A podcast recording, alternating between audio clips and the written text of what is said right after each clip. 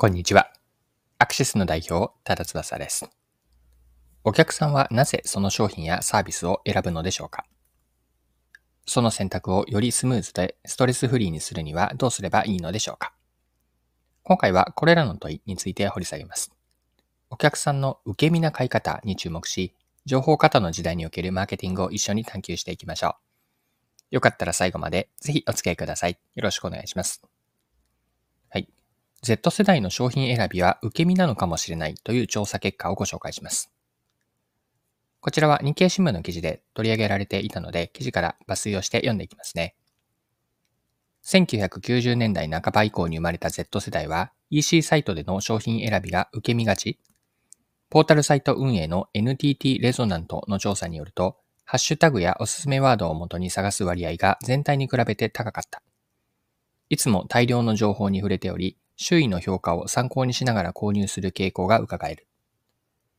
1ヶ月以内に EC サイトを利用した15から69歳の男女1035人を対象にインターネット経由で2月に調査した。EC サイトで商品を探す方法について尋ねたところ、ハッシュタグの意味するタグで探すと回答した Z 世代、カッコ25から、カッコ15から24歳は20.7%に達した。全体の11.3%を上回る。おすすめワード、トレンドワードで探すと答えた Z 世代も27.8%と全体の14.1%に比べて14ポイント近く多い。はい。こちら日経の2023年4月10日の記事からの引用でした。ここまでの今の内容と関連する話でつながるのは Google が見出したある消費者心理です。Google は調査からリピート購入についての調査における人の奥にある気持ち、深層心理を紐解いたんです。注目したいのは、買い物とは疲れる行為でもあるという指摘でした。こちらについて Google の自社サイト、運動サイトである Sync with Google の記事で次のように書かれていたので読んでいきますね。EC と流通の充実により買い物に、買い物に関する情報と選択肢が増えましたが、ただ便利になっただけではありません。こういう状況では買い物はただ愉快なことではなく、疲労を感じるものでもあります。買い物の中で再購入というルーティンを導入することは、情報量の増大に対する自然な反応であり、ほぼ無意識的な行動なのです。真あれば得ありということわざのように、信じる商品を継続購入するという心理と行動は、生活者が買い物にかかる負担を最適化した結果であると言えるでしょう。はい。以上がシンクウィズグールの2022年の3月の記事からの引用です。消費者へのデプスインタビュー。こちらは1対1のインタビューを指しますが、デプスインタビューでは、これから言う次のような買い物疲れであったり、買い物への影響が聞かれました。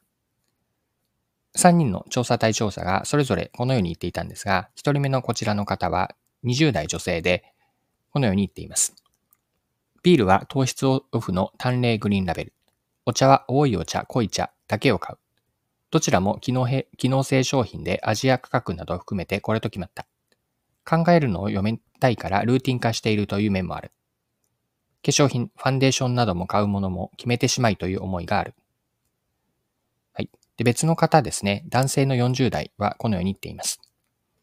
ブランドを意識するものは、初めからその中でしか検討しない。年齢とともに買い物に時間をかけなくなった。レストランだったら恵比寿や麻布、洋服なら銀座など過去の過去の経験や情報のストックがあるし、そもそも買い物にかける時間をかけたくない気持ちがあるからかも。はい。で3人目の女性の50代。この方はこのように言っています。とんかつはマイセン、お米はコシヒカリ、家電はパナソニック、洋服はセオリ、化粧品は資生堂、あらゆるジャンルで基本的にブランドやお店が固定されていて、その中で選んでいる。若い頃よりも冒険を試すことが減っているという自覚がある。はい。こういった声がデプスインタビューから聞かれました。消費者の中には増加する情報量や選択肢から来る買い物の疲労を感じる人がいるんです。まあ、そこで自分が信じる商品、ブランドから継続購入することでその負担を減らしていると。こういう状況が見て取れます。それではここまでの内容を踏まえて、さらに考え、考察を深めていきましょう。お客さんが商品やサービスを選ぶ、そして買うという行為はいつも能動的であるとは限りません。先ほど見たように受け身な買い方をする人たちが存在するんです。受け身な買い方というのは、消費者が直面する情報の型から来る疲れを避けて選択肢を減らすことで心理的負担を軽減する購入行動というのを指しています。具体的には、特定の商品を決めてルーティン化して購入したりとか、信頼するブランドからのみ選んだりするような買い方です。購入をより簡単にストレスフリーにするための自然な反応と言えるでしょう。ここにマーケティングへの示唆ってあるんですよね。お客さんが受け身での買い方をすることを理解し、うんと、その心理的負担を下げることの重要性があると商品の選択肢が多すぎると、お客さんはどれを選んだらよいか、どれを買ったらよいかを迷ってしまって、結果として買い物疲れが起こってしまうんです。そこでマーケターはお客さんが省エネで選べる状況を作ることに配慮するといいでしょう。自社の商品やサービスがお客さんにとって選びやすい、買いやすいものであるかを確認し、そのプロセスをよりスムーズにするための工夫を重ねることが求められます。例えばそれは選択肢を多くしすぎず、伝える情報量を適切にすることですよね。また口コミであったり、ハッシュタグのような情報を有効活用することもお客さんの負担を軽減します。他には、商品やサービスのカテゴリー分けを見直し、お客さんが目的の商品をすぐに見つけられやすくするというのも一つの工夫でしょう。信頼できるレビューであったり、評価を目立つ位置に配置したり、選びやすさを一層向上させることもいいかと思います。さらに、定期購入やお気に入り登録などの機能を提供することで、お客さんがルーティン化した購入行動をより簡単に行えるようになります。これらの施策というのは、お客さんが商品選びにかける時間とエネルギーを節約するのに役立ちます。お客さんが何を基準に、どうやって商品を選べばよいのか、どんな視点から商品を評価すればよいのかを考えやすくなると。こうした観点から、マーケティングでお客さんから選ばれやすい状況を作ることができます。マーケターはお客さんの買い物体験を改善し、負担を軽減する役割も担っているんです。これらを実行することで、お客さんとのコミュニケーションがより深まって、長期的な関係を築くことができるでしょう。そしてそれは結果としてビジネスの成功につながります。はい。そろそろクロージングです。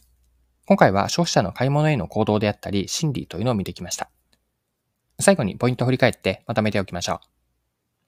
消費者に情報型における疲れとかストレスがあると特例、特定の商品や信頼するブランドのみから選ぶ受け身的な買い方をすると、こういう人たちは存在します。このような消費者の購入行動と心理を理解し、配慮することが重要になります。例えばそれは、商品の選択肢を多くしすぎず、提供する情報を適切な量、適切な方法にすることです。マーケティングの役割というのは、ここから見えてくる役割、それはお客さんから選ばれやすい状況を作ることであるとここにマーケティングの役割があります。はい。今回も貴重なお時間を使って最後までお付き合いいただきありがとうございました。それでは今日も素敵な一日にしていきましょう。